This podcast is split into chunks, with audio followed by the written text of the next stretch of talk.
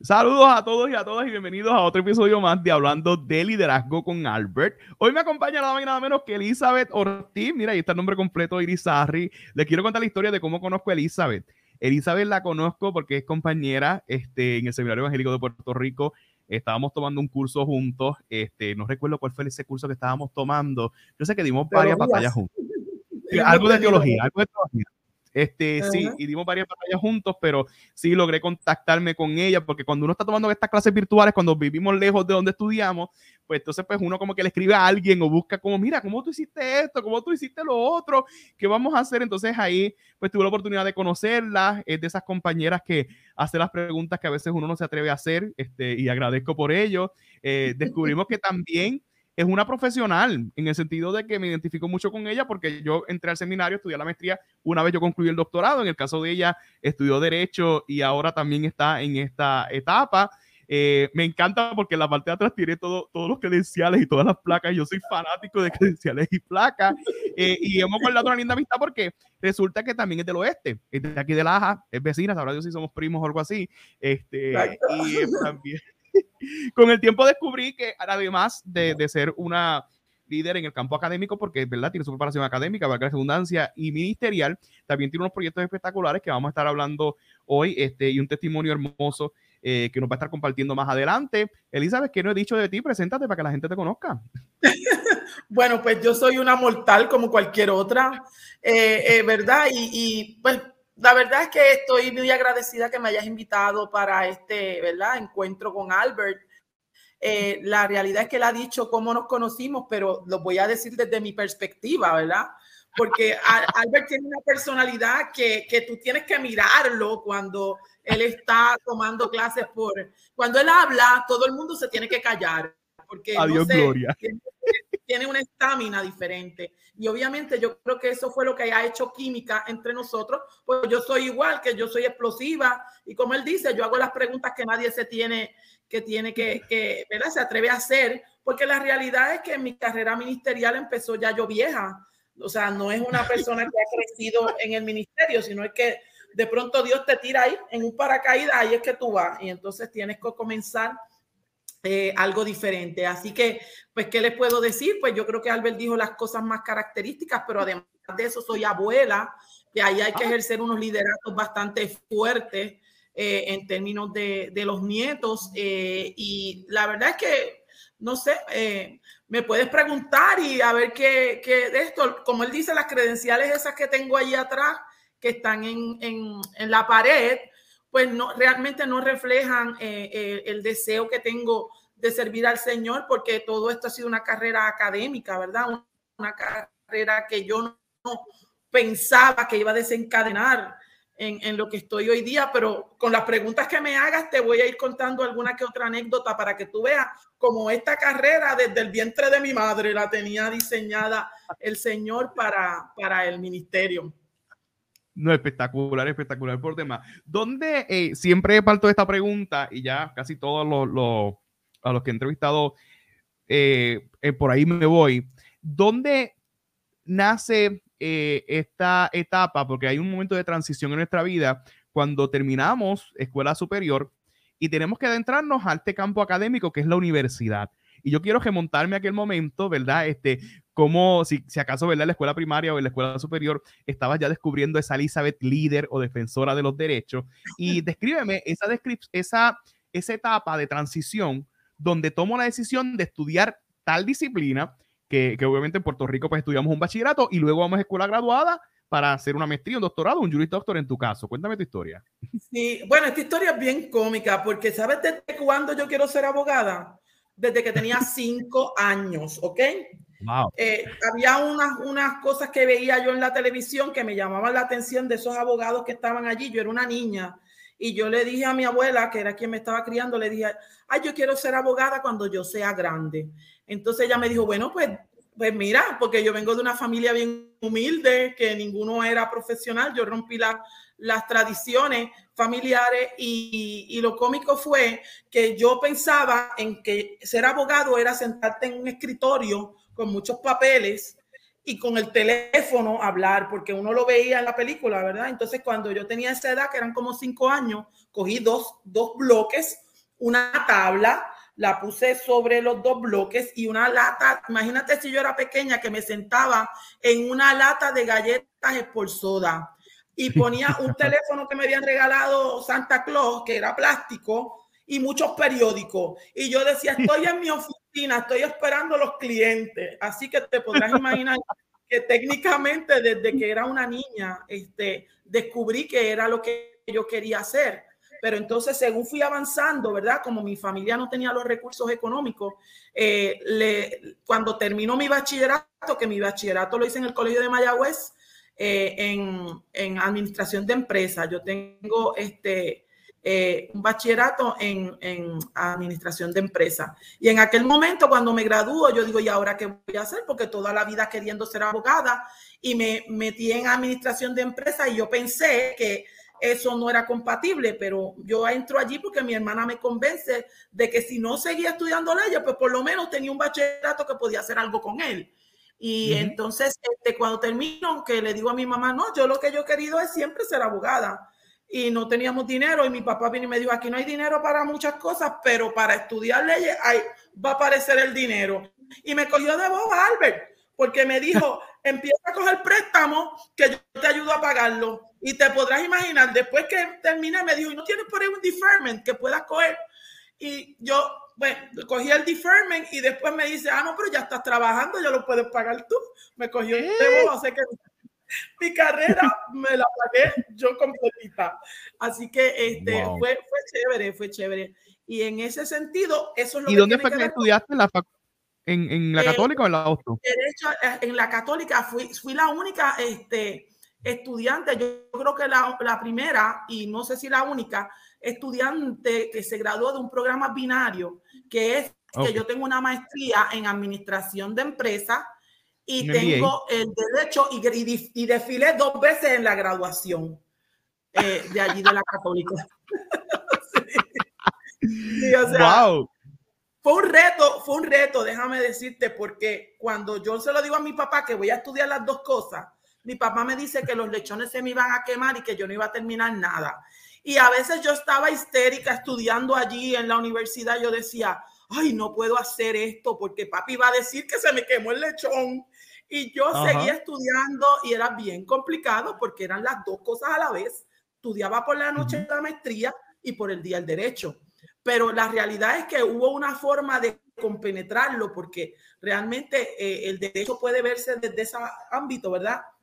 empresarial y, creo que, que, fue un reto, pero logrado.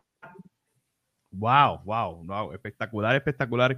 En ese sentido, me imagino que ahí mismo eh, hay otro, hay otro, hay otro elemento importante de los que estudian derecho y es el elemento de, de revalidar. O sea, que cómo describe esa experiencia luego que terminas el Juris Doctor y eh, revalida para que entonces pueda ser una licenciada y pueda ejercer en los tribunales de Puerto Rico bueno, pues mira, este, yo eh, cuando yo termino, eh, tenía que hacer la tesis también de, de, la maestría, tú sabes, porque yo, yo estaba en ese proceso, pero gracias al Señor, eh, la revalida pues salió todo exitoso, todo bien, pero era bien difícil porque coincide que salgo embarazada de mi primer hijo, que es mm. una de las inspiraciones que tengo yo en la vida.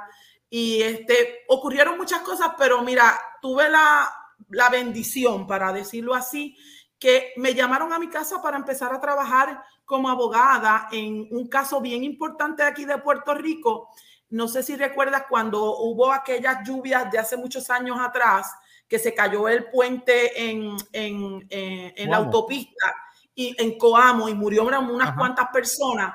Pues mi primer trabajo fue que uno de los bufetes llamó a, la, universidad y le preguntaron que si había un estudiante que pudiera, ¿verdad? Que, hubiese sido un buen estudiante y que ellos lo recomendarían para que eh, estuviera en ese caso, porque necesitaban como, yo todavía no había pasado la reválida en ese momento, que necesitaban como un, este, como un assistant attorney y, ese fue mi primer trabajo y ese fue mi primer caso impresionantísimo y por ahí empezó mi carrera profesional y yo nunca tuve que ir a buscar, gracias al Señor, trabajo porque el trabajo, gracias a Dios, me llegó. Y, es, y ha sido así hasta recientemente que ya estoy full con mi oficina, pero hasta hace par de meses estuve eh, trabajando en el Departamento de Salud de San Juan como asesora legal en el área de salud. Y ha sido así, sin yo buscarlo. Todo, gracias a Dios, salí. Estuve, eh, yo estuve unos 16 años trabajando para una financiera en Puerto Rico como vicepresidenta de asuntos legales. Y ahí tuve muchas, muchas, muchas este, experiencias. Y verdad se va colando todo esto. Esto es como un pote que se va llenando hasta que tú tienes la mezclita y, y el producto final. O sea o el, o el, vamos a ponerle el último ingrediente que, que, Dios puso pues es la carrera ministerial verdad que que esta no estaba en agenda nunca la pensé nunca nunca para nada. Eh, no sé si ¿y cómo, cómo llega es que es muy interesante porque es que estás en un campo jurídico y el campo jurídico, ¿verdad? Con todo el cariño, amor y respeto que le tenemos a los abogados, es un campo bastante hostil, bastante difícil, porque muchas veces, como dicen, tiene que ser el abogado del diablo. Hay unos puntos morales y éticos donde quizás pues tienes que, ¿verdad? Interpretar la ley para beneficiar a la empresa a la cual vas estás trabajando. Tienes que muchas veces ser la mala de la película, este, lamentablemente, porque, ¿verdad? Eh, para eso te preparaste y estudiaste y, vas a buscar por el beneficio no tanto propio, sino por el beneficio de, tu cliente en ese sentido. Eh, que obviamente hay muchas, demasiadas... Eh, altas y bajas, yo creo que al igual que en todo, pero, pero está muy expuesta a eso. Eh, pero en ese sentido me llama la atención cómo llegas, eh, ¿verdad? A, a, establecer esta carrera ministerial, cómo, ¿verdad? Con todo el respeto, después de ya, como diríamos, después de viejo, después de mayor, después que ya tienes una carrera académica espectacular, eh, quizás entras al ministerio, quizás entras a la iglesia, pero también te da por prepararte académicamente, teológicamente, porque muchas veces conocí, yo conozco varios abogados e inclusive médicos que empiezan en el ministerio y ni tan siquiera estudian divinidad, ni tan siquiera se preparan en ese sentido, eh, y ya comienzan a pastorear porque ya tienen la profesión, son abogados y son médicos y ya puedo pastorear. Eh, pero en ese sentido, ¿qué, eh, háblanos de tu carrera ministerial, cómo, no sé si ya eras convertida o cómo tuviste un encuentro con Dios mientras estudiabas o después que estudiaste, esa experiencia del campo ministerial. Bueno, mira, pues mira, yo te voy a decir que realmente eh, cuando yo era una niña, mis vecinos, yo siempre fui católica hasta como quien dice bastante, eh, hace unos cuantos años, a lo mejor hace 15 años atrás, este, dejé de ser católica, pero hace, yo siempre fui católica. Y yo fui católica porque mis vecinos estaban en un colegio católico y entonces, pues, ¿qué pasa? Que la forma de compartir con ellos era irme para la iglesia. Entonces, pues yo iba a la iglesia con ellos.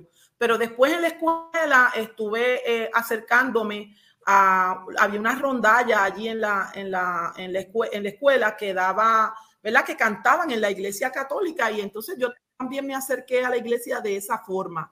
Pero eh, eh, la realidad es que no estaba en agenda, no planifiqué nada de esto. Mi hermana sí estaba estudiando, mi hermana murió y, y murió de cáncer y ella este, sí fue pastora eh, antes de morir. Pero mira, eh, la, la, realidad es que a pesar de que había empezado una carrera, yo tenía una cosa diferente a los demás abogados, porque para mí la ética, la moral y Dios siempre estaba presente a pesar de que, de que esto es una carrera así. Tan es así que te voy a hacer una pequeña anécdota que cuando empiezo mi primer caso, mi primer caso, el primer caso que yo fui a un tribunal a ver, Resulta que esta señora me llama para que la defienda porque eh, le, había, le habían acusado de agresión y de daños a su propiedad una vecina. Era un caso criminal porque yo creo que tengo muy buenos atributos para los casos criminales, aunque nunca los he visto por esta anécdota que te voy a contar. Eh, le, le, le veo el caso y mis testigos que eran puestos por ella vinieron y hablaron y fue en contra de, la, de mi cliente, mis propios testigos. Y yo decía, pero ¿por qué? Entonces ella sale eh, culpable de la agresión y le ponen una multa de 50 dólares. Salió en daño, salió absuelta, pero de la agresión le, le, impusieron una multa de 50 dólares. Y yo le dije a ella, como era mi primer caso, imagínate, yo estaba frustrada porque lo había perdido técnicamente, ¿verdad? Había ganado la mitad y había perdido la mitad. Y fue donde ella le digo, mira, te voy a decir una cosa, vamos a la al apelativo, vamos a hacer todo esto, porque esto no se puede quedar así, pero tus testigos, yo no entiendo lo que pasó aquí. Y cuando me dice ella, pero ¿qué fue la multa que me pusieron? Y yo le dije, te pusieron una multa de 50 dólares, pero no es eso, que te van a dañar el récord criminal. Y ella viene y me dice, ay chica, no te preocupes. Si yo llego a saber que las galletas las galletas que yo le di a ella valían a 50 pesos, le doy más. Y mira, fue frustrante porque yo dije, no, yo fui engañada por mi propio cliente. Y de ahí en adelante, tú sabes, yo dije, yo no voy a, no, no, no sirvo. Mira, yo defiendo causas en las que yo creo, pero yo nunca he podido defender un caso. Mira, en mi oficina, yo los casos los llevo como si fueran míos este, y los llevo hasta el final. Pero ha sido por eso, porque la moral siempre ha estado allí. Ahora, ¿cómo entra la carrera ministerial? Que es la pregunta que me acabas de hacer. Mira, yo no lo hacía nada, no sabía nada de, de la Biblia, vamos a ponerle así. Yo sí leía la Biblia, lo mismo, la católica, no sé si tú sabes, ¿verdad? Que siempre sí, tiene su metodología. Y no, no, y, no y, repiten lo mismo, repiten lo mismo, y tú te lo aprendes, pero no porque lo estudias, sino porque ya tú sabes que en Viernes Santo, la lectura que viene, tú sabes cuál es, ¿verdad? Pues entonces, eh, pasó un incidente bien doloroso en mi vida, que es el que cambia totalmente mi vida, y es la muerte de mi hijo. Eh, Daniel Alejandro se llamaba, así de tenía un nombre bíblico, Daniel. Eh, Daniel, pues el 6 de noviembre de 2016, pues lo encontré muerto en mi casa. Eh, fue antes de, el día antes me dijo que él se iba a quitar la vida. Llevaba mucho tiempo diciéndome que se iba a quitar la vida. Y él decide, ¿verdad? No sé qué pasó en ese último minuto, porque nosotros no sabemos lo que pasa en ese último minuto, pero lo encontré muerto y para mí fue el golpe más fuerte que yo recibí en mi vida, era mi, hijo mayor eh, y pasó ese incidente tan doloroso.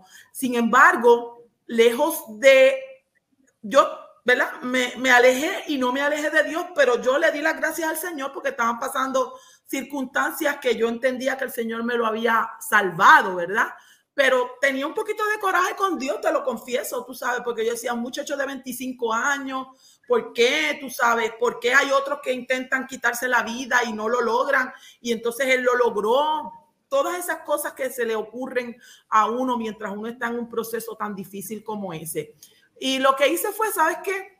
Mm, iba a la iglesia de vez en cuando, estaba un poquito reacia, ya yo había cambiado, ya yo estaba en otro tipo de ambiente eh, religioso. Estaba yendo a Cristo La Roca, no sé si conoces esa iglesia. Sí, de Ricky Torre. Sí, yo estuve yendo 12 años en esa iglesia. ¿En la de este, Carolina? no, en la de Calle. Estaba yendo ah, a la, de Calle. Sí, que esa es la que está frente a Fuente Viva. Sí, ellos me trataron súper bien porque mi hijo había tenido dos accidentes aparatosos y en uno de los accidentes ellos fueron, y yo estuve 52 días con mi hijo en un hospital y este, ellos fueron y me visitaron y entonces yo empecé a ir porque el panadero de una panadería que yo está, que es mía, pero que no la estoy operando actualmente, pues ese panadero me había llevado a la iglesia para yo conocerla. Y empiezo a ir allí a esa iglesia. Y, Gente muy linda.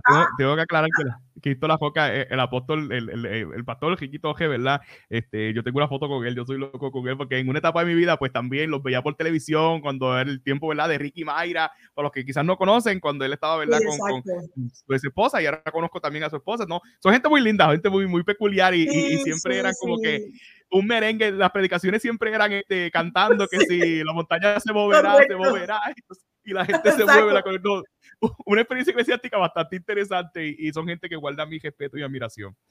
Sí, no, y, y, el mío también, porque ellos, tú sabes, en un momento bien doloroso, imagínate cuando acaba de morir mi hijo, la primera que entró por, por, por la puerta de mi casa fue la pastora Gladys a, a, dar mi apoyo, que es de allí de Cristo La Roca, y estuvieron aquí conmigo, pero entonces yo me puse, como estaba un poquito rebelde con Dios, tú sabes, pues vine y dije, me voy a bailar, a fiestar, y ahí tomo un curso en que me voy a coger clases de salsa, que de hecho es uno de mis pasatiempos favoritos. Me fui a coger clases de salsa, a disfrutar la vida, porque no quería pensar, porque había sido bien fuerte, porque no solamente fue mi hijo que, que, murió. Mira, a los ocho meses se muere mi mamá. Y después de los ocho meses, el padre de mis hijos, con el cual yo estuve casada 20 años, 21 años, se muere también. O sea que fue que me dejaron como quien dice sola en la casa, no había nadie. Entonces mi otro hijo eh, fue a, a, Georgia a vivir y me quedé sola prácticamente con uno de con el hijo de mi hijo fallecido, que era un nene de tres añitos que, que, ese ha sido el que me dio mucha esperanza a mí en, en, ese proceso. Pero me fui a bailar, Albert, a bailar salsa. Eh, una, una, en una ocasión eh, voy a visitar a mi hijo en Georgia y estoy en un avión y allí, este, no sé si recuerdas cuando lo de Ricky renuncia, que hubo el revolú aquel en Puerto Rico, de que Ricky sí, el verano del 2019. Este, en ese verano, pues yo venía en un avión eh, rumbo a Puerto Rico desde Georgia y me encuentro con esta persona en, en, en, el área, en el avión, al lado mío, estaba un americano que se dedica a la siembra de cannabis y me pongo a hablar con él y yo muerta la risa porque él dijo que él estaba... Eh, eh, Bad Bunny había venido a, a, lo de Ricky Renuncia y él estaba contando que él vivía en el viejo San Juan y que ahí había mucha gente con eso de Bad Bunny. Y yo me pongo a hablar con el hombre y al lado de él hay otro señor que yo no conocía, pensaba que estaban juntos y empiezan a hablar y en un momento dado el, el, el, yo pienso que ellos están en el mismo negocio de la siembra de cannabis. Entonces le digo al señor que está al lado de él, le digo, ¿y qué parte usted tiene en el negocio de cannabis? Entonces el, el, el señor me dice, no, yo, yo soy eh, eh, capellán retirado del, de las Fuerzas Armadas y eh, ahora estoy en un proyecto especial que ha puesto ¿verdad? Dios en mi corazón para la prevención del suicidio. te podrás imaginar, estoy allá todas esas millas en el aire cuando él me dijo eso, a mí me dio un arrebato de llorar que no tienes idea, porque yo miro al cielo y yo le digo, pero qué tarde llegaste, ¿por qué vienes a prevenir el suicidio ahora? ¿Qué, ¿De qué estamos hablando? Y me dio, mucho, me dio mucho coraje con Dios, de verdad, pero en el momento empecé a llorar y llorar y llorar. Y él se me acerca y me dice que él es pastor presbiteriano, que que ese, pues, porque yo estoy llorando y le, le, cuento la historia de la de mi hijo. Y entonces él me invita a que por qué no lo ayudo eh, en el centro que él quería establecer, ¿verdad? Y yo le dije, bueno, pues si será eso lo que quiere Dios conmigo, que, que a otros no le pase lo que me pasó a mí, pues ok, perfecto. Eh, eh, y voy, mira, Albert, él me invitó a Bayamón a un retiro del grupo que él tiene que se llama, la, la, la, entidad se llama Life Assisting Fellowship. Eh, tiene presencia en, en, el Caribe, pero también tiene presencia en, en, en, otras áreas. Está desarrollándose en Colombia, en Estados Unidos. Eh, es una entidad de él, pero él es un pastor presbiteriano. Entonces, él me invita y yo llego allí a Bayamón y empiezo a buscar la dirección que él me dio. Yo no la encontraba, Albert, no la encontraba. Busca que te busca y no la encontraba. Cuando decido regresar a mi casa, eh, voy a dar una vuelta en un y me encuentro una gente parada en una puerta allí y yo me, me da con bajar el cristal y pregunto, mira, ¿dónde es esta dirección? Y las personas que estaban allí me dijeron, ah, usted es la licenciada, la estamos esperando. Y yo me quedé en shock y entro y no podía creer que yo me estaban esperando. Yo ya le había hablado el pastor de mí que yo iba y entré y de ahí para adelante empezó una nueva vida porque él me ha ido llevando, es el, reverendo Pablo Rivera Madera, él me ha ido llevando de la mano y me, me matriculó casi en el seminario, me llevó allí, me dijo, tú, tú eres una mujer preparada, pero tú para ser una buena pastora presbiteriana tienes que cumplir con este requisito. Y yo dije, bueno, empezó la pandemia, yo no tenía nada que hacer. Yo dije, pues, déjame ver qué hago. Y entré al seminario y encontré que eso era lo que Dios quería que yo hiciera. Un, un cambio bien drástico, Albert, porque te estoy hablando de tres años nada más que empezó mi carrera ministerial. Cuatro años para ponerle un poquito, ¿verdad? Pero ha sido maravilloso, maravilloso porque no lo esperaba. Wow, hay un testimonio aquí que, que, que, me llama mucho la atención, ¿verdad? Y, y, creo, ¿verdad? Que en cierta medida ese testimonio pues lo ha superado bastante y por eso puedes hablar del tema, porque estoy convencido, ¿verdad? Que, que en otra etapa de tu vida no pudieras hablar del tema. Pero, pero es un proceso muy, muy, muy complicado, muy difícil, tanto para el que es, yo creo que, yo creo que sería más difícil para el que es creyente, porque lamentablemente cuando uno conoce y uno sabe de la Biblia, pues tener una experiencia como esa, pues es muy drástica porque el cuestionamiento es mayor. Eh, y también el, el, que quizás no es creyente, pues es algo complicado porque no, no hay una estructura emocional, hay una crisis, el proceso de pérdida, pero el proceso de pérdida en cualquiera de los contextos o cualquiera de los aspectos es difícil, eh, eh, es muy complicado porque acuérdate que el dinero lo perdemos y lo volvemos a recuperar, la casa la perdemos y lo volvemos a recuperar, pero la vida de alguien no la volvemos a recuperar. y es muy doloroso y más aún cuando es un, un tema como este, que, que ha sido, ¿verdad? El, el, alza de la estadística, yo creo que la primera vez que hablo del tema en el podcast, eh, de, de gente que toma esta decisión de quitarse la vida. Yo creo que todos hemos sido impactados por esto. Yo recientemente, hace como dos o tres meses, eh, un compañero de estudio pues, pues se quitó la vida. Este, y, y son, son procesos bien difíciles y, más como madre, porque obviamente si, si perdemos a nuestros padres, somos huérfanos, eh, si perdemos, ¿verdad? Tienen, tienen esos términos, si pierdes un esposo, eres viuda, pero eso no tiene nombre, perder un hijo. Yo todavía no tengo un muchacho, ni me quisiera imaginar, Dios me cuide eh, y cuida a mi hijo cuando los tenga, eh, pasar por un proceso como ese. Pero en ese sentido, ¿cómo describe esa experiencia que creo que nos adelantaste? Pero ¿cómo comenzaste a organizarte y estructurarte de manera tal que no creo que eso nunca se va a superar. Eh, pero ¿cómo pudiste eh, vencer ese dolor tan agobiante que cuando yo creo que cuando estabas ya quizás en cierta medida acomodándote, pierdes a mami, y tú mismo lo mencionaste, y de momento cuando ya te estás acomodando la pérdida irreparable del hijo, irreparable de mami, pierdes también otro ser amado, eh, y lamentablemente es ley de vida, vamos a seguir, ¿verdad? Perdiendo este, gente en nuestra vida, pero, pero ¿cómo, ¿cómo pudiste asimilar y enfrentar este proceso tan difícil eh, una mujer tan talentosa, tan inteligente. Gracias, de verdad que para la gloria es para el Señor. Mira, en todo este proceso yo te tengo que decir que el dolor nunca se acaba. Tú aprendes a vivir con el dolor, pero es un, es un dolor diferente cuando tú tienes a Jesucristo en tu corazón. ¿Por qué?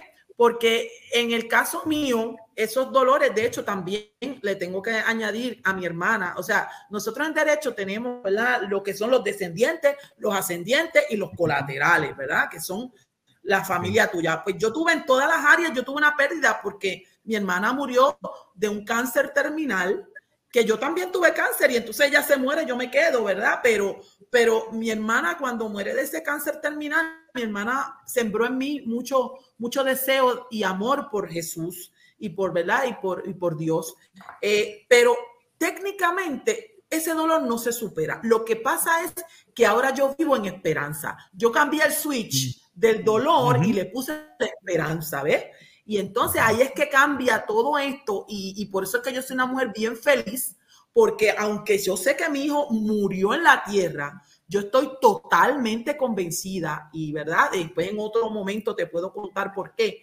Yo estoy totalmente convencida, convencida de que mi hijo murió salvo, salvo, tú sabes. Y al yo estar convencida de eso, pues eso me da la esperanza de que esto es una cosa temporera. En muchas ocasiones yo relajo con el asunto porque yo pienso, yo pienso, no, mi hijo está en Australia, como está loco, no se llevó el teléfono y no se ha comunicado conmigo, pero yo sé que él está bien, porque si algo hubiese pasado, ya yo lo, lo supiera. Y así yo mentalmente juego con mi mente para la ausencia, pero lo que es respecto a la vida, yo estoy convencida de que en la vida eterna mi hijo y yo nos vamos a unir, vamos a estar juntos. Este, igual que yo digo que va a ser una fiesta cuando yo llegue allí, porque ahí está toda mi familia prácticamente de todos los lados. Este, y, lo que yo voy a llegar es llegar a casa, tú sabes, así. Y con el Señor eh, eh, ha sido más fácil poder sobrellevar este proceso, pero no es fácil y sabemos, y por eso es que existe el centro para la prevención del suicidio, porque déjame contarte un chispito cómo es que llegamos a eso del centro. Tumba por ahí. Ese señor, ¿verdad? El reverendo Rivera Madera va y me dice, mira, yo tengo un local que vamos a montar este centro. Mire, mi hermano, yo llego allí y lo que veo es un edificio abandonado, sin ventanas en muchos sitios. Lo estaba usando la gente que tiene problemas de adicción como shooting Estoy hablándote que yo entré allí y él diciéndome, porque aquí va a haber esto, va a haber aquello, y yo dentro de mí, y yo se lo cuento a él, él lo sabe. Este señor está loco. Yo no sé dónde es que él está viendo eso, pero aquí yo no veo lo que él está diciendo. Y él me decía, y aunque tú lo ves así, pero aquí va a haber un centro para la prevención del suicidio. Entonces, yo dije, bueno, señor, si eres tú el que lo estás orquestando, aquí va a haber un centro para la prevención del suicidio. suicidio. Entonces, eh, yo le digo, vamos a hablar con unos ingenieros porque aquí va a haber unos problemas de permisología, ¿verdad? Como abogada, yo mirando el asunto. Aquí va a haber unos problemas de permisología. Y vamos a buscar un ingeniero, llevo dos ingenieros y me dicen, mira, esto no va a pasar por ninguno de los sedazos de permiso y lo que pienso es que debes derrumbarlo todo y volverlo a hacer. Y yo voy y se lo digo a él, me dicen, pues para hacer eso necesitas 500 mil dólares. Y, yo voy y se lo digo a él, bien triste, porque te podrás imaginar. Y él me dijo, bueno, eso dicen ellos, pero de, que aquí, mira, de que aquí va a haber un centro, va a haber un centro. Y entonces él me dice, ya yo había ido a permisología y lo que me habían dicho es que tenía que hacer unas paredes y unas cosas. Y me dice, y yo me pongo a buscar y empiezan a abrirse las puertas, porque tú sabes, cuando Dios empieza a abrir puertas, tú no, tú, no hay quien las cierre, ¿ok? Entonces viene y me dice eso y yo llamo a un señor de permisología. Resulta que cuando le digo que soy abogada, se enojó conmigo y me dice, ah, no, los abogados se creen que se lo saben todo. Y yo le dije, vamos a darle delete, vamos a darle delete que yo no soy abogada. Ayúdeme a abrir esto. Esto es para un centro para la prevención del suicidio. Aquí yo estoy porque yo soy afectada por ese problema cuando yo le cuento mi historia, el hombre se amansó y, era cristiano y me dijo, no te preocupes que en menos de dos semanas yo te voy a conseguir esos permisos. Eso parecía un imposible. Estamos en medio de la pandemia, Albert, que ah. nadie le da un permiso en medio de la pandemia, pero al Centro de la Prevención del Suicidio nos dieron permiso. Y son cosas extraordinarias que tú sabes que va Dios de la mano de este proceso. Entonces, pues ya tengo permiso, pero necesitamos chavos para arreglarlo, porque eso estaba hecho un shooting allí. Eh, ventana, mano de obra. Vino la coalición para la prevención del suicidio, nos dio un dinero. Eh, a través de, de, Life Assisting, otro dinero. Y yo, con lo poco que, ¿verdad? Con mis conocimientos de administración de empresas, que gracias a Dios, pues, ¿verdad?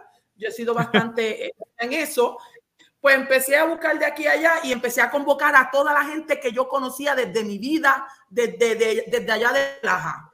Mira, yo no sé, eh, fue una cosa increíble. Todo lo que está allí me lo regalaron. Incluso Island Finance, que había sido mi compañía por la que yo trabajé 16 años como vicepresidenta de Asuntos Legales, ellos me regalaron todos los muebles de adentro.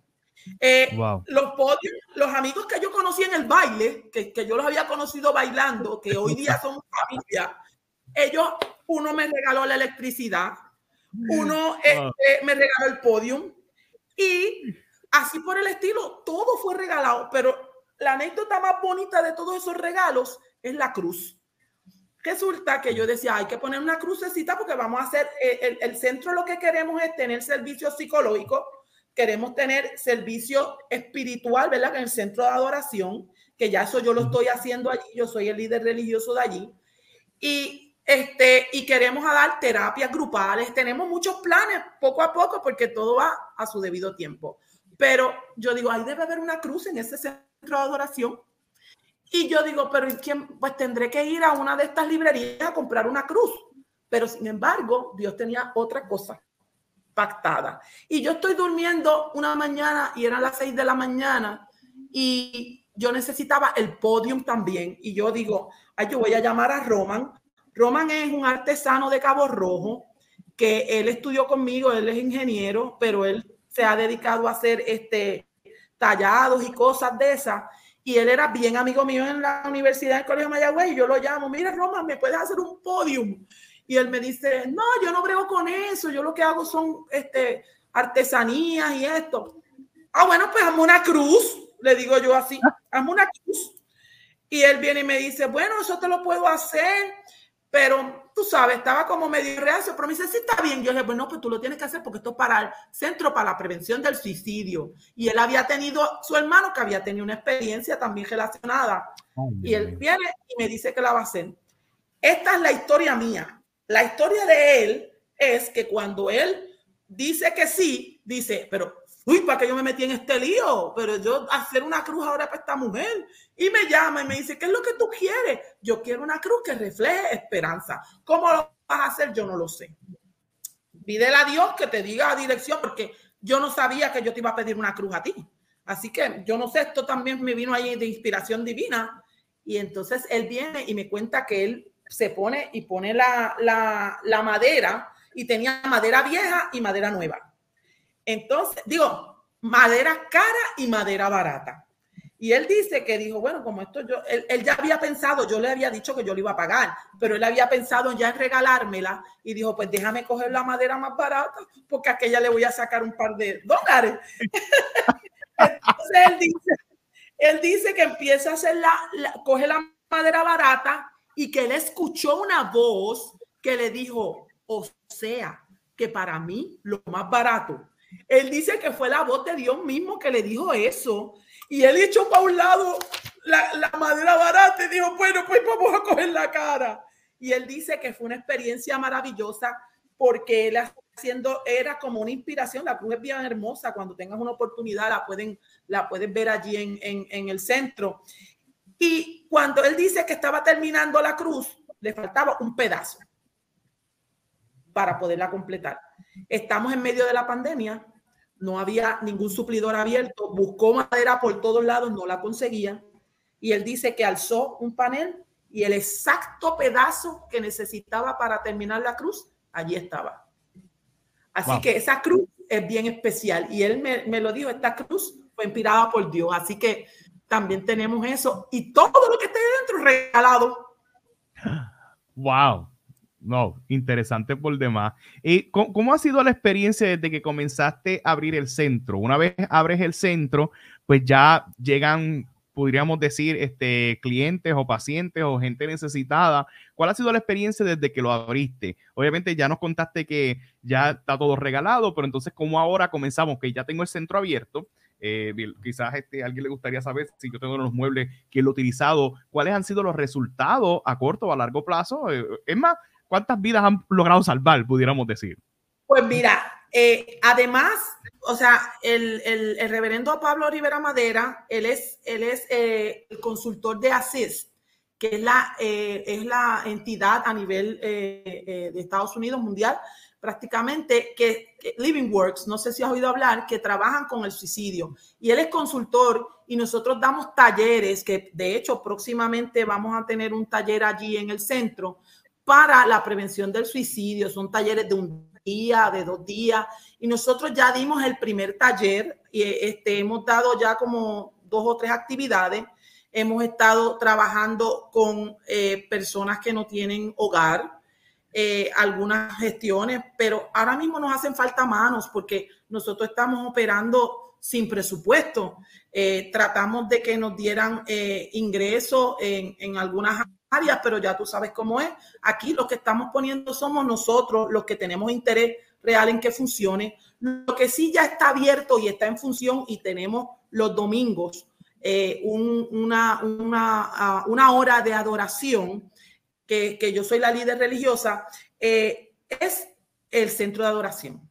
Y nosotros allí, mira, es maravilloso, Albert, para contestarte la pregunta. Las personas, nosotros lo transmitimos a través de Facebook las personas que a veces me llaman y me dicen, Elizabeth, tú no sabes, yo estaba con una depresión terrible y me dio con, pensé en ti, busqué tu mensaje de ese día y lo hiciste para mí. Y, esas son satisfacciones porque eh, he tenido una, niña, una muchacha como de 18 años, en un momento dado me dijo que, que, oía voces que le decían que se quitara la vida. Y, y para mí fue, imagínate, teniendo el background que yo tengo, una muchacha de 18 años que te diga que se quiere quitar la vida, me, me conmueve mucho el corazón. Y yo, le, y yo no estaba muy diestra porque estaba empezando en, estos menesteres del Señor, ¿verdad? Pero a mí lo único que se me ocurrió es decirle, ven acá, dame tu mano, vamos a orar. Yo no sé el poder de mi oración, no sé cuál va a ser, pero yo sé que Dios va a escuchar mi oración. Así que ponte de acuerdo conmigo. Y le dije, y esta noche yo creo que el Señor va a hacer un milagro y no vas a escuchar las voces. Y yo quiero que si eso ocurre, mañana tú me llames, pero yo no le di mi teléfono, le dije, tú me llames y me lo dejes saber. Y entonces me, me, me, ¿verdad? Me fui, se me olvidó que había pasado eso. Al otro día me llama mi mentor y me dice, Elizabeth, tú le dijiste a fulana algo sobre su problema de las voces que estaba escuchando. Y yo le dije, sí, yo le dije que si ella no la escuchaba esa, no esa noche, que me lo dejara saber porque ella estaba curada. Y él la llamó, ella lo llamó a él y se lo dijo, que finalmente no escuchaba la voz. Así que eso, es una de las, eso es una de las anécdotas que más este, puedo decirte que me, impactaron porque era una joven de 18 años. No, este, muy impresionante. Obviamente estás hablando de prevención del suicidio eh, y, y, hay unos términos y hay unos temas que, o unas actitudes que quizás pudieras percibir en personas que están considerando el suicidio y obviamente es la prevención. Entonces casi siempre, pues cuando vemos las noticias, vemos en, en el periódico o vemos en algo de, de, gente que habla de, o sea, el mismo reportaje te dice que llames a la línea paz o que llames aquí si tienes este problema, pero ¿cuáles son esas actitudes o, o, o cómo pudiéramos, Dios nos cuide, ¿verdad?, percibir que hay alguien que, que está coqueteando con ese tema? porque muchas veces hay gente que lo toma eh, como, como ente manipulador, que nunca lo van a hacer, pero quieren llamar la atención eh, y son, como decir, con todo el respeto, changuería, pero muchas veces, y, verdad, con todo el respeto lo digo, el que lo va a hacer lamentablemente no lo dice, lo hace y ya, este, y, y no, no, no, como que, pero ¿cómo pudiéramos, en cierta medida, estoy tratando de formular la pregunta, interpretar que tengo que cuidar a alguien porque quizás no lo ha dicho, pero espérate, eh, hay unas banderas que están levantando que pudiéramos identificar y creo que eso, eso es algo que se ha estudiado, eh, pero, ¿verdad? Para el beneficio de los que nos están escuchando, los que nos están viendo, ¿cómo pudiéramos prevenir el suicidio? Sí, pues mira, yo te voy a decir una cosa bien importante. Yo, nosotros queremos crear un ejército, porque ustedes todos, porque mira, frente a ti puede haber un vecino que esté considerando suicidarse. Hay tantas y tantas personas que lo manifiestan de diferentes formas, pero hay tantos mitos. Yo no sé si tú sabes que el suicidio era considerado un delito en Puerto Rico hace muchos años atrás, cuando yo, yo llevo ya 30 años en la profesión, y cuando yo empecé, el delito, uno de los delitos que estaba contemplado era el suicidio. Entonces, eso, se eh, eso es un estigma alrededor del suicidio que la gente no quiere hablar. Eso unido a que la Iglesia Católica condena como que no hay salvación al que se suicida, porque es una cosa que, Dios no lo va a perdonar, pues ocurre que ese tema se, se, ha estigmatizado tanto. Mira, yo estuve hablando con unos reporteros del Nuevo Día y de otras áreas, que cuando hay suicidios en el área, no se habla mucho en, el, en, el, en el proceso, ¿verdad? Y no se da mucho color a la noticia porque afecta, y eso es cierto, eh, el que las personas que tengan esas ideas suicidas eh, busquen una forma, mira, este se quitó la, la vida así, pues me la voy a quitar de esa misma forma. Entonces, por ejemplo, cuando este hombre bien conocido que hacía del guasón, me parece que fue el que se suicidó, no me acuerdo el nombre de él. John, eh, John Ajá, Ledger, algo así. cuando este se suicidó, por ahí rompieron a suicidarse en este eh, con veneno, ¿me entiendes? Porque se contagia y por eso la gente no se atreve a hablar del suicidio. Pero hay unos, unas, unas señales que tú no puedes evadir. Ahora mismo tú acabas de mencionar que el que, el que lo dice no lo hace y el que no lo dice es el que lo va a hacer. Pero no ciertamente es así y te puedo dar el ejemplo mayor en el caso de mi hijo. Mi hijo estuvo años diciéndome que se iba a quitar la vida.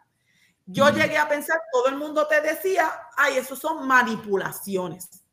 Antes de él eh, pasar ese evento tan extraordinario, él estuvo 15 veces en una institución eh, eh, de salud mental. Yo me sé todos los protocolos que se hacen en salud mental para personas que, ¿verdad? que puedan tener problemas de salud mental y, y descartan el suicidio. Entonces, en el caso mío, yo iba y le decía a la trabajadora social, mira, él cogió un machete y se lo puso aquí. Y me decían, no, pero nosotros descartamos, él niega las ideas suicidas. Y así por el estilo, yo le decía, pero mira, pero si él está haciendo estas cosas, ¿por qué? Mira, por ejemplo, muchas personas empiezan a deshacerse de sus pertenencias. En el caso, un ejemplo que tiene, mi hijo me, me llamó y me dijo, mira, mami, cuídame a mi hijo, cuida a mi papá, este, cuídate tú, que yo no te veo más. Son cosas que tú te quedas este, espantada, pero empiezan. Si no, mira, eh, te lo empieza a decir, o, tú empiezas a ver que no tiene ganas de vivir. Es que empiezas a ver una serie de cosas que tú vas a decir contra, pero esta persona y tú tienes que hacer la gran pregunta, ¿estás considerando quitarte la vida? Que es una pregunta tan fuerte que yo nunca se la hice a mi hijo porque él lo vociferaba. Pero cuando tú tienes un vecino, un hermano, tú tienes que hacerle la pregunta, ¿estás considerando? Mira, yo tengo una hermana bien enferma ahora mismo, la que me queda, y ella cada rato me dice, ay, yo no quiero vivir, yo no tengo ganas de vivir. Ya esos son síntomas de que ella tiene una idea. Entonces, yo le he hecho la pregunta, pero tú quieres, tú, tú, tú has considerado, porque entonces después que te dicen que sí, tú tienes que ver y cómo tú has pensado que lo vas a hacer. Entonces tienes que buscar factores protectores. ¿Cómo tú proteges a esa persona del suicidio? Y esa es de la forma en que se previene el suicidio, buscando cómo tú lo proteges de esas ideas que lo están ¿verdad? llevando a un, a un patrón o a algo. Eh, eh, nosotros hacemos adiestramiento y, de hecho los hacemos con ejemplos y hacemos talleres donde la persona, si está diciéndote esto, que tú puedes hacer, qué alternativas tienes, tienes que, mira, te voy a decir este, este cuento para que tú veas que rapidito. Una de las personas que hemos atendido en el centro, me llamó a mí un día, me acuerdo que fue en noviembre, creo que fue del año pasado, y me dijo, el 25 de diciembre yo me voy a quitar la vida. Mira, yo estaba en aquel entonces, yo estaba en un sitio y yo me puse bien nerviosa. Después yo hago la broma, porque yo dije, espérate, pero si todavía estamos a 2 de diciembre, ella no se la va a quitar hoy bromeando, este, pensando cómo la voy a ayudar, porque me volví loca pensando de eso, ¿verdad? Entonces, después, poco a poco, la fuimos ayudando. Llega un punto en que te lo va diciendo muchas veces y puede que lo haga, puede que no lo haga. Pero lo que, ¿sabes cómo la persuadimos? Le llamamos a la, a, a, la, a la emergencia 911 que la buscaran y se la llevaran para una institución de salud mental, porque hay unas leyes que uno puede utilizar para eso, ¿ves? Eh, pero eh, es bien complicado, pero tenemos que orientarnos, tenemos que conocer esas señales. Y ahí vamos trabajando. No, y es un tema, es un tema muy, muy, fuerte. Eh, pero ahí también eh, es el término este del suicidio cuando el del crimen, el del, el del, criminal, que quizás comete, que, que, también se está viendo mucho ahora, con, lamentablemente, que el, asesinato suicidio, que mató a, mata a la, mujer y de momento se mata él también, o quizás este, y lo vimos no hace mucho, este, en un caso muy triste de este muchacho de, de Calle que terminó en Guánica, y algo así, este, triste por demás, y de momento, pues, resulta que al otro día, pues, iba a estar acusado eh, o fue acusado de, del caso de violencia doméstica, no recuerdo muy bien el caso, pero en estos asuntos, ya por lo menos quizás estamos hablando de los que tienen dentro de su cotidianidad alguna justificación eh, o alguna razón o quizás algún problema mental, con todo el respeto, eh, y toman esa decisión porque han sufrido demasiado.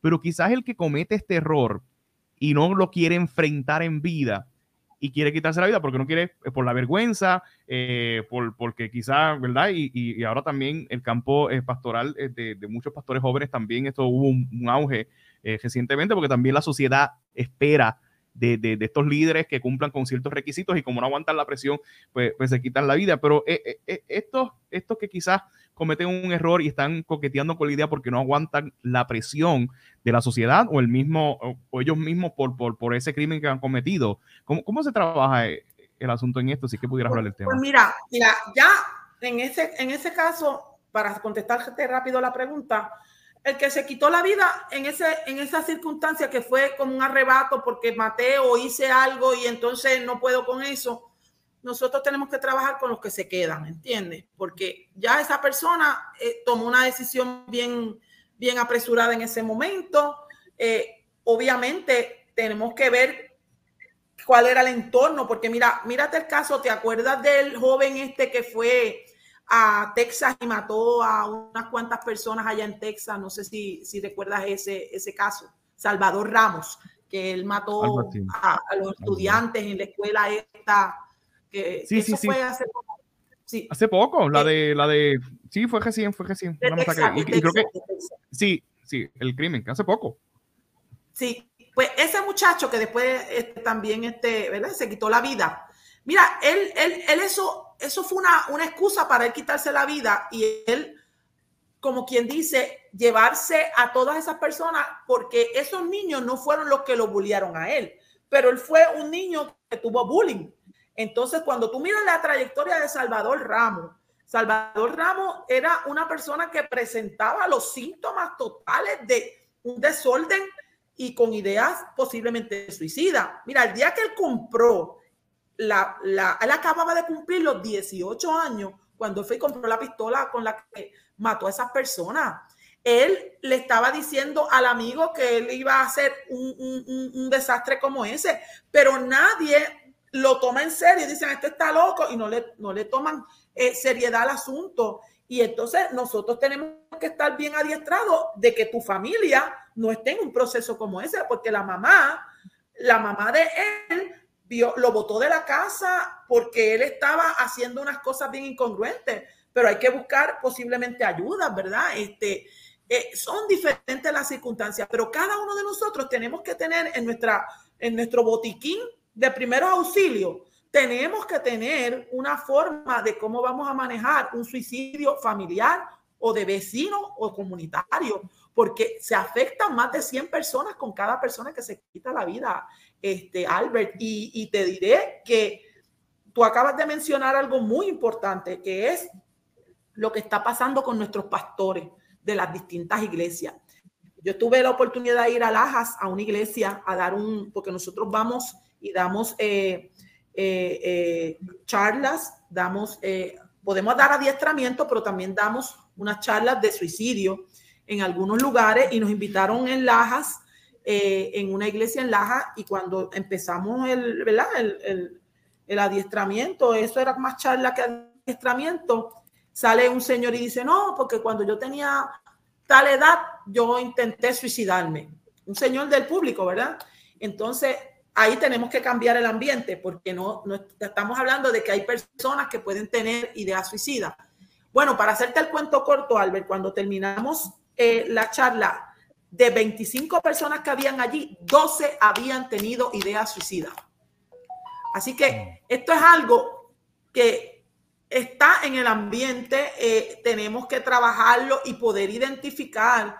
Y el pastor que de esa iglesia, que fue lo más impresionante para mí, él dijo que él tomó una pistola y se había ido a un campo con la intención suicida y que él pues pudo, ¿verdad? Eh, manejarlo, pero la realidad es que estamos pasando unos tiempos donde la gente no sabe cómo manejar la depresión, el dolor, la ansiedad, eh, los problemas que son gatillos para, para el suicidio, de verdad, porque no lo saben manejar. No, y, y, uno de los casos que a mí me impactó demasiado fue el de eh, este pastor eh, que se quitó la vida, pero no era cualquier pastor, es que lamentablemente el ministerio que él tenía era un ministerio de prevención de suicidio y eso fue muy fuerte porque de momento cuando yo comienzo a, estudiar la vida de él, porque era jovencito, yo lo que tenía era contemporáneo conmigo, ya estaba asumiendo la rienda, tenía un ministerio de prevención de, de suicidio entre jóvenes y de momento los artículos súper interesantes en el sentido de cómo, o sea, lo empecé a leer luego que él ya se había quitado la vida, pero fue un proceso este, bastante difícil y, chocante. Pero sí, eh, ¿verdad? A pesar de que ah, es un tema muy, muy, muy controversial, muy de, mucha carga emocional, es importante mencionarlo porque no sabemos cuándo nos pudiera eh, sorprender, porque yo estoy seguro que, que, a todos nos toma por sorpresa. Pero qué bueno es saber que hay gente que está marcando la diferencia, qué bueno que hay gente como tú que, que se han eh, dedicado a eso y que están promoviendo entre los simples mortales que quizás conocemos del tema pero en, en, conceptos y no lo pudiéramos interpretar bien. Este, pero quiero adentrarme ahora a una pregunta y no te quiero comprometer, eh, y con todo el respeto que se merece nuestro gobierno.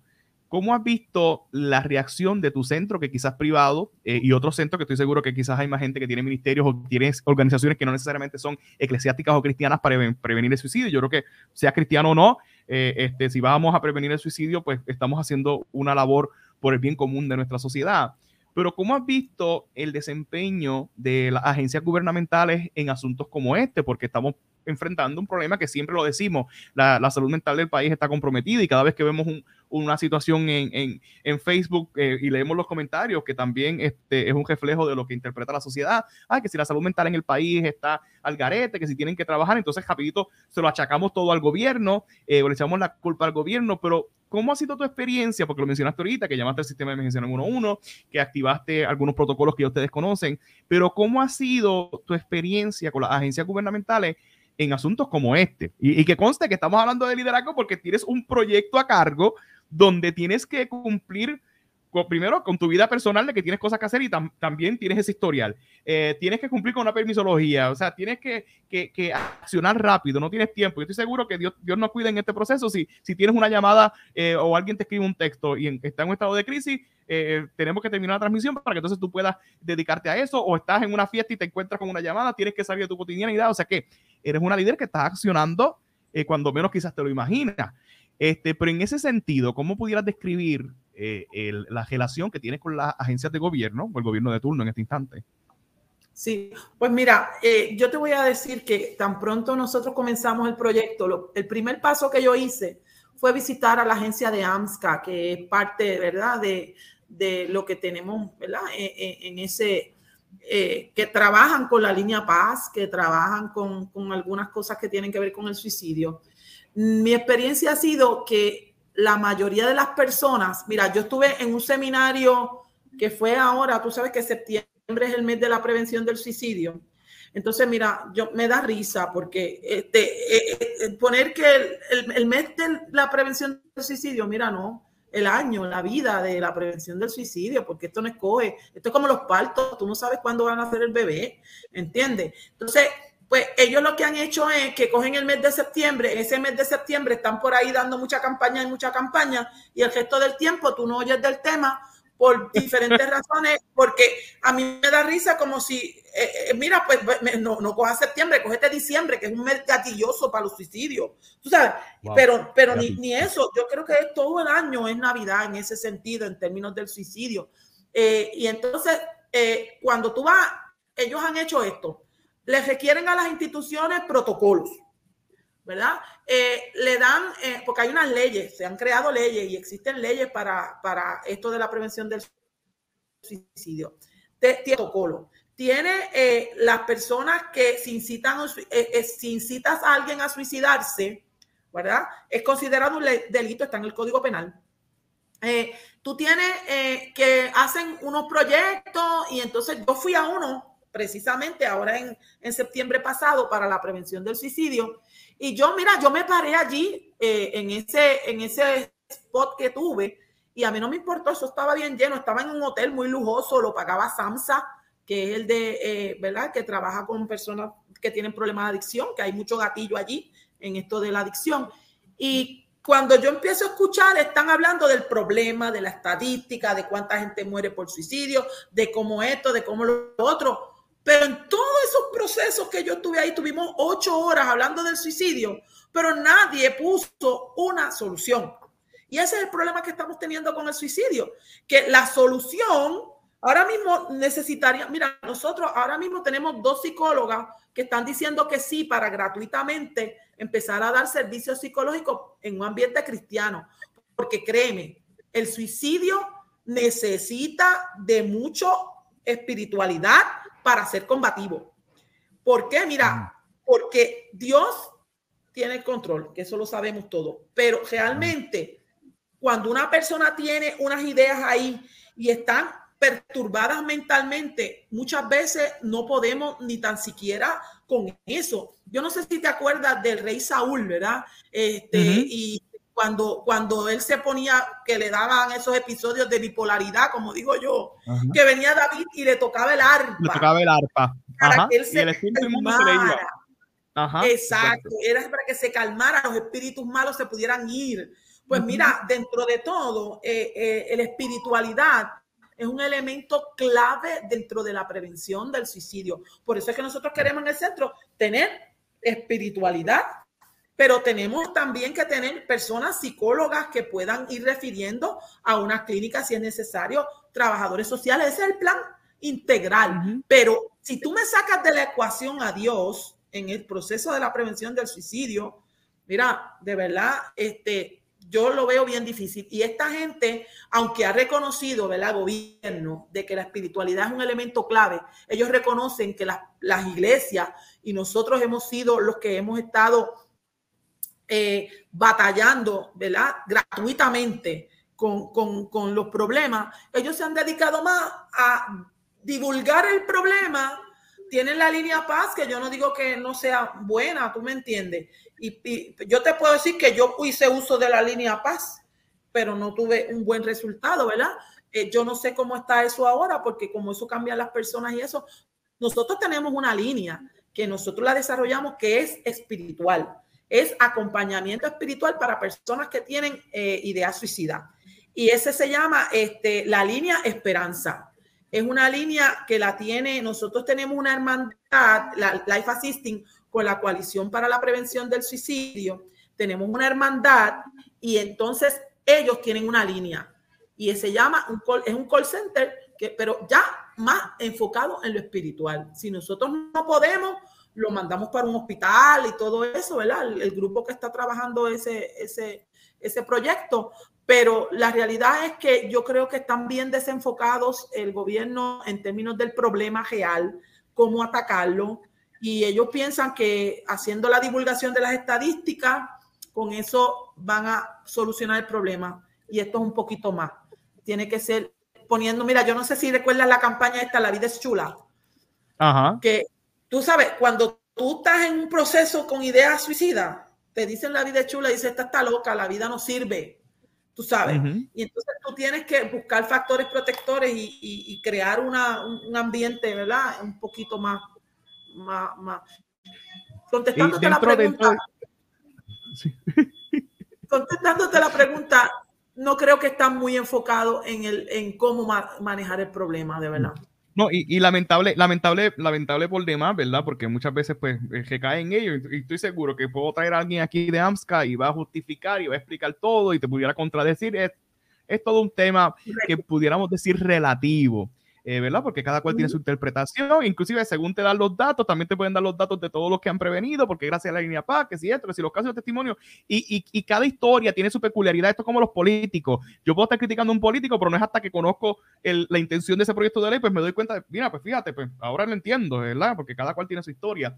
Pero en ese sentido, en ese aspecto, y me voy a poner un poquito academicista aquí, yo soy creyente, yo creo en Dios y Dios es el que salva, que restaura y tengo mi relación con Dios.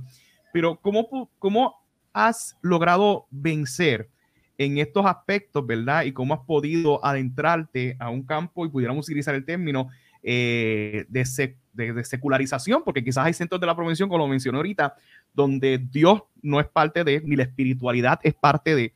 Pero ¿cómo has logrado defender, porque pueden decirle, como tú dijiste ahorita, ah, está loca, porque entonces mira, ella, ella es loca, entonces ella que quiere en Dios, pero yo no me hables a mí de Dios un ejemplo, porque yo no creo en Dios y yo me quiero, eh, eh, yo, yo, me quiero suicidar y yo no creo en Dios.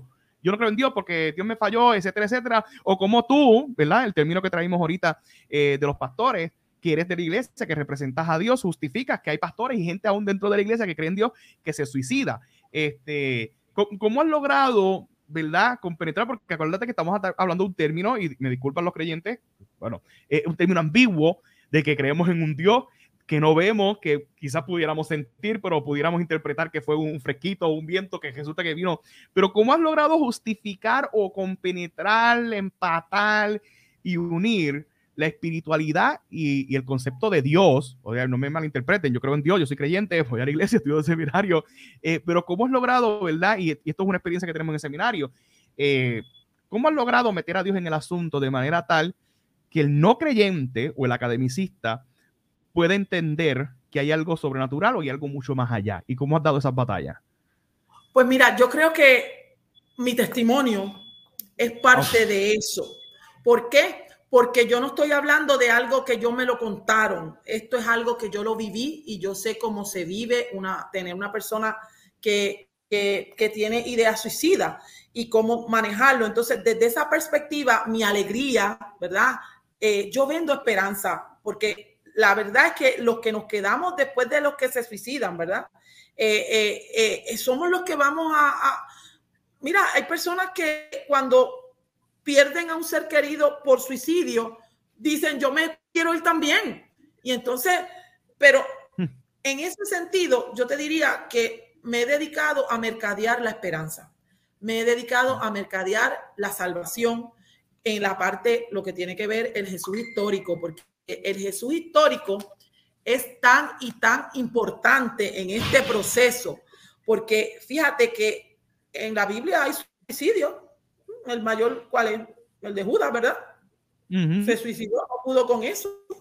Ahí no te, la, la, Biblia no te dice qué pasó con la familia de, de, de Judas, no te dice muchas cosas, ¿verdad? Pero fíjate que la mayor parte de los suicidios están atados a una desesperanza. ¿Por qué? Porque él, él traicionó a Jesús. Él no podía bregar con esa traición. Sin embargo, cuando yo trato de enfocar mi esperanza, yo siempre traigo, mira, nosotros fuimos testigos de que mataron a Jesús en la cruz, ¿verdad? Pero Jesús ahí con los dos, ¿verdad? Que tenía a los lados, que tenía uno que le decía, sálvate si puedes, y el otro que le decía, acuérdate de mí en el paraíso, ¿verdad? Fíjate que Jesús aún ya está yendo ahí en el último momento. ¿Qué pasó? Le dijo al que está al lado, desde hoy estarás conmigo en el paraíso. Y no le dijo desde mañana ni desde pasado, porque a ese último momento la persona tiene oportunidad de conocer y de creer en ese último segundo. Mira, tú sabes que, y diciendo otro rapidito, han habido estadísticas de gente que se han tirado de puentes, ¿verdad? Cogieron en un puente por allá bien alto de gente que se iba tirando y se suicidaba. Y cuando iban cayendo, eh, eh, los que se salvaron, ¿verdad? Algunos que se salvaron los entrevistaron y ellos dijeron que cuando iban cayendo se arrepintieron. Y yo digo, mira, eso pasa, quiere decir que tú estás salvo porque tú lo único que tienes que entregarle a, a, Dios tu vida. Y, de igual forma, eh, otros que se han ahorcado encontraron unas personas que se habían ahorcado y los habían encontrado con, tratando de poner el dedo entre la soga y, su cuerpo. O sea, ¿qué significa eso? Que tú tienes ese último minuto. Entonces, para los que nos quedamos, yo le vendo esa esperanza porque ese último minuto es entre Dios y la persona. Y eso es para nosotros. Para el que está con las ideas suicidas, pues ya hay que trabajarlo desde otro punto de vista, pero tenemos que identificar las señales y trabajarlas. Sí, porque es que, ¿verdad? Y ahora no es que me despierte el bombillo, pero me asusta en cierta medida y no queremos verla promover esto. Que de momento, ah, pues, si yo me puedo arrepentir antes de, irme, porque quizás tengo esta concepción de que si me arrepiento antes de, pues mira, pues mira, este, que esto, ay, Dios mío, no quiero dar ideas tampoco, pero mira, me voy, a suicidar, pero antes de lo, lo, hago, lo hago orando para que entonces me pueda salvar. Pero, ¿verdad? La, idea es aquí, es que pase lo que pase después de, es que tenemos que promover la vida, porque si Dios nos ha entregado la vida, pues tenemos que disfrutarla y vivirla. De que sí creemos en la eternidad, pero yo prefiero que cuando me toque la eternidad, pues que me llegue eh, de la medida, ¿verdad? cuando nos toca, nos toca, como dicen, pero no, no, yo no la voy a buscar este, este, cuando nos toque llegar a, allá. por eso, es lo que yo hago. Mira, Albert, eso es lo que yo hago todos los días, promocionar la esperanza y la vida eterna. Porque créeme, si mi hijo no subiera, si mi hijo no se hubiese muerto, ¿verdad? Para ponerte un ejemplo, yo no estaría pensando en que quiero ir a la vida eterna para encontrarme con él. Tú sabes, yo, yo no estaría en eso. Ahora, yo, esa es mi esperanza. Y, de igual forma, yo le digo, ¿por qué tú vas a coger el camino escabroso si vamos a tener aflicciones, como lo dice Juan 10, 10, ¿me entiendes? El enemigo vino a hurtar, a matar y a destruir. destruir. Pero sin embargo, Dios, Jesús vino a que a darnos vida eterna. porque tú no vas a disfrutar? Porque no vas a coger la brújula eh, eh, y, y, vas a tratar, de, tú sabes, de perdonarte y de perdonar a los demás para tú poder avanzar hacia la vida eterna y coger esa brújula y entrar por la puerta correcta, ¿me entiendes?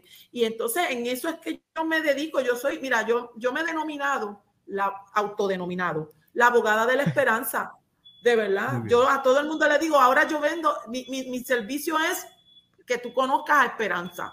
Y después que tú conozcas la esperanza, tú vas a querer vivir la vida eterna. No, hermoso por demás, hermoso por demás. Mira, ha sido un podcast eh, ¿verdad? Que podemos estar hablando horas y horas del tema. Este, ha sido muy interesante. Sí, te confieso que muy cargado emocionalmente, porque ¿cómo no va a ser cargado emocionalmente cuando hablamos de un tema tan medular como este, que, que es necesario mencionarlo? Tampoco todo puede ser, ¿verdad? La motivación dentro de lo que hacemos como liderazgo, pero con, también conocer eh, las diferentes eh, ramas de nuestros líderes y lo que ellos hacen y a qué se dedican. Pero en ese aspecto hay unas preguntas que yo siempre le hago a los que pasan por, por este espacio y hoy no es la excepción. Y es que yo le pregunto a todos estos líderes, los cuales entrevisto, que verdad eh, conocemos eh, y ya podemos dar fe, eh, según nos has contado de tu experiencia en, en, el liderazgo y más en este campo. hay una pregunta que yo siempre hago porque son recomendaciones que pudiéramos aplicar a, a, nuestra cotidianidad como líderes y es este un libro favorito. Elizabeth, ¿qué libro nos recomienda? Es más, pudiéramos, pudieras recomendarnos un libro que habla sobre algún tema de, de de, de, del suicidio o inclusive alguno de los libros que ha sido significativo para ti que recomiendes que todo líder debe leer, por ejemplo. Bueno, pues mira, yo te voy a decir que no, no, este, no tengo así ninguno de suicidio, pero uno de, bueno, diría yo, mi libro favorito eh, es La Cabaña. No sé si lo has leído. Ah, este, el libro sí, de La Cabaña. Hay una película, inclusive, digo. Sí, uh -huh. estuvo la película recientemente, pero ese libro para mí es de mucha esperanza, porque tú sabes, el, eh, en el caso del, del, del, personaje que pierde a su hija pequeña y él dice, pero ¿por qué? Y él estaba tan desesperado y tenía su vida destruida. Y entonces cuando tiene la oportunidad de hablar con, ¿verdad? con Dios, pues este, como Dios le explica, mira, el que mató a tu hija es hijo mío también. Y tú sabes, y así como, como que es una de las cosas que, que, que, que a mí me gustó del tema y es que conocer a Dios es que nos ama a todos, a todos por igual, a los que tenemos problemas, a los que no tenemos problemas, a los que somos, ¿verdad? Y lo que nosotros tenemos que hacer de nuestra parte es creer en Él. Y cuando tú crees en Dios, tú sabes que va a cambiar tu vida porque tú vas a empezar a hacer las cosas diferentes. Y yo creo que ese es el clic que tenemos que mover en todas estas personas que, que aprendan a amar a Dios porque de ahí se va a pegar el deseo de vivir eternamente. Emocionante, emocionante. Sí, largometraje, ¿tienes alguna película que te encanta ver o cuáles son los tipos de películas que ves? ¿Cuáles nos recomiendas? Ok, de toda mi vida yo tengo dos películas favoritas. Forrest Gump. Ajá. Eh, Forrest Gump es mi, mi, favorita de mis favoritas porque cuando Dios, cuando Dios quiere hacer una cosa, Él la hace, y a, aunque sea por casualidad. O sea, me encanta, me encanta todos los retos y todas las cosas que Él vivió y Él en, en, así, haciéndolo, tú sabes, instintivamente. Eh, uh -huh. Y me gusta también eh, eh, Rocky Balboa. Eh, no sé si la llegaste a ver, la de Rocky, era mi oh, favorita por la persistencia. No, mira, yo te digo que esa ha sido una de las películas que yo más he, he, he, valorado porque yo he tenido que ser muy persistente en todo lo que hago. Porque yo no, yo no sé por qué, yo bromeo con mi secretaria y le digo, mira, yo no sé por qué, pero a mí lo que a todo el mundo se le hace fácil, yo siempre tengo que intentarlo más de cinco veces. Así que, como yo lo sé, eh, esa yo creo que, de hecho, una de las características para mí de un líder que tienes que ser persistente, porque si no eres persistente y no prioritiza, olvídate que no hay forma de tu poder seguir adelante haciendo lo que hace. Wow, pasatiempos, pasatiempos, este, Elizabeth. bueno, no me, no me chotes en el, el, seminario, pero a mí me encanta bailar. Eh, es, es ah, una de mis cosas favoritas. Me, a mí me también encanta me encanta bailar. bailar. Sí, tenemos que un día de un baile de eso, bailar una buena sí, salsa. Sí, yo estoy, sí, yo estoy cogiendo, yo siempre cojo clases cada vez que puedo. Eh, Ay, eh, también me gusta la fotografía, me encanta la fotografía, me, me, despeja de paisajes y ahora voy a empezar a coger clases de pintura, porque me encanta la pintura también, pero no había tenido el tiempo y me trajeron a mi casa la maestra y así que voy a empezar ah, el 28 de enero, creo que, que empiezo las clases de pintura. La va a pasar bien, la va a pasar bien. No, yo soy, sí. yo soy bailador de bombas. Si hay un bombazo, le caemos allí y bailamos. es más, tuve aquí en el episodio cómo manejar el estrés a través de bomba. Este, con la gente linda de aquí de Bomba en la Loma, este, Azul y la, mi maestra de bomba. Y, y, y, con ella cogí clases de salsa, cogí clases de bomba. Así que sí, bueno, estamos un poquito cejaditos después de la pandemia, así que tengo que ir a, a bailar par de ellos, ir a, a, un bombazo de esos, a bailar bomba. Exacto, pero eh, no, serie. ¿Tienes, ¿tienes sí, alguna serie ahora en esta? Hasta ahora, yo no, yo no soy de muchas series, he visto algunas en Netflix y eso, pero no he podido porque tú sabes, yo tengo un problema y es que cuando empiezo algo lo quiero acabar.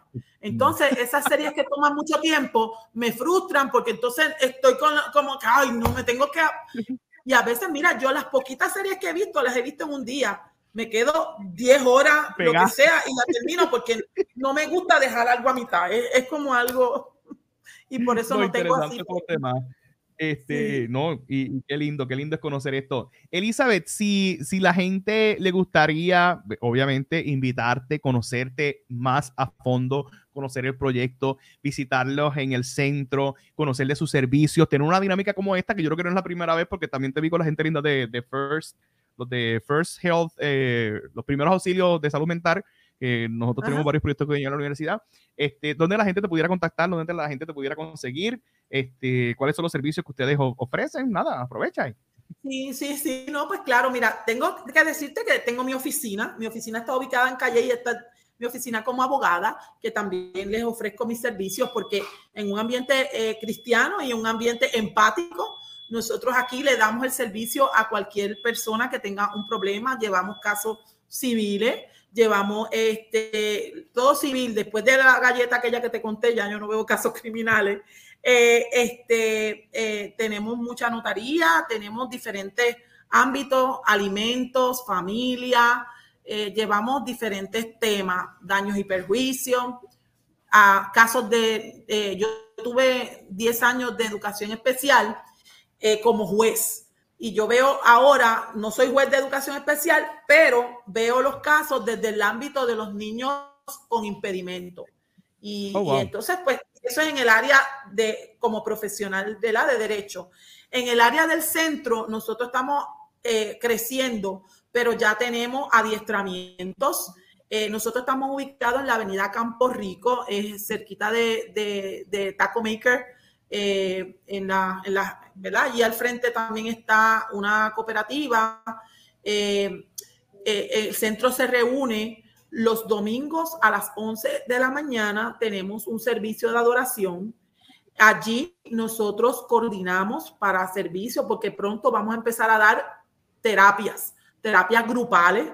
Vamos a estar eh, trabajando con dos psicólogas que ya nos confirmaron. Vamos a estar eh, trabajando con ellas para las credenciales y tener, ya tenemos el área diseñada, ya está eso allí. Y entonces lo que necesitamos es manos. De hecho, a tus seguidores y a las personas, de verdad, exhorto que nos ayuden a que este centro se haga una realidad. Es el único centro para la prevención del suicidio en Puerto Rico. O sea, esto no lo tiene ni el gobierno, no lo tiene nadie, porque el gobierno pues tiene estas líneas paz y todo eso, pero aquí nosotros queremos desarrollar un centro integral y no solamente para el que tiene idea suicida, sino también nosotros queremos desarrollar ayuda para los que nos quedamos vivos que, tenemos esa situación. Estamos ubicados en, el, en, Carolina, en la avenida Campo Rico. Eh, tenemos, se pueden comunicar a mi teléfono, lo voy a dar públicamente porque mi teléfono me llama todo Dios. Este, 787, valga, esa blasfemia, pero 787-447-1399. 787-447-1399. Eh, para cualquiera de las dos cosas, eh, me gustaría que fueran allí. Estamos buscando manos voluntarias, gente retirada, que tú sabes que no tenga nada que hacer para que sea nuestro recepcionista allí en, en, el centro, que pueda tomar llamadas, que pueda hacer unas cosas. De verdad que esa es, nuestra meta no es lucro. Nuestra meta es que tengamos ese servicio integral y que podamos contar con los mejores profesionales que para mí son los que son buenos en su profesión, pero que tienen el elemento espiritual, porque para mí eso es clave para que nosotros tengamos éxito en ese centro. Así que no sé si eso te contesto. Sí, sí, sí. No, ha sido un tiempo muy bonito, ha sido una, una, adquisición de conocimiento espectacular y de seguro que los que estaban, los que estuvieron con nosotros en todo este trayecto, eh, de seguro, además de, de disfrutarlo porque es un proceso de aprendizaje de, nuevos elementos y, compartir, ¿verdad? Tu historia eh, ha sido un buen tiempo. Así que agradecemos, ¿verdad? Tu disposición, Elizabeth. Te auguramos mucho éxito. Le rogamos a Dios que te siga sorprendiendo y bendiciendo, ¿verdad? En esta etapa, en este proyecto. Sabemos que buenas noticias han de venir y muchas cosas bonitas y hermosas. Mucho éxito. Obviamente, cuando estamos grabando esto, estamos comenzando nuestros días allá en el Seminario Evangélico de Puerto Rico. Así que vamos a dar oh, varias batallas allá también. Así que nos vamos a ver en Teología 4. Albert, nos vamos, a ver en Teología 4. gracias, de verdad. Elizabeth, gracias, este, gracias a ti. y gracias a todos.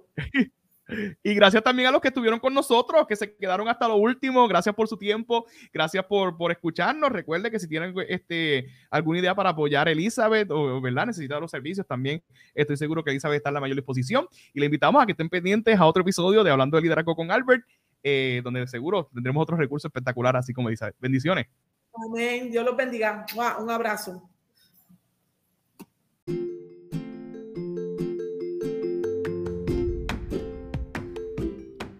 Y eso es todo por hoy, queridos amigos y amigas. Gracias por escuchar otro episodio de Hablando de Liderazgo con Albert y por siempre apoyarnos. Recuerde seguirnos a través de las redes sociales en Instagram Albert787, en YouTube Albert Troche TV, en Facebook Albert Troche y en cualquiera de las plataformas de podcast. Recuerda escucharnos, apoyarnos, darle review, darle comment, darle share, compártelo con alguien que tú sabes que lo necesita escuchar esta entrevista o cualquiera de los episodios que hemos compartido. Así que muchas bendiciones y gracias por escucharnos.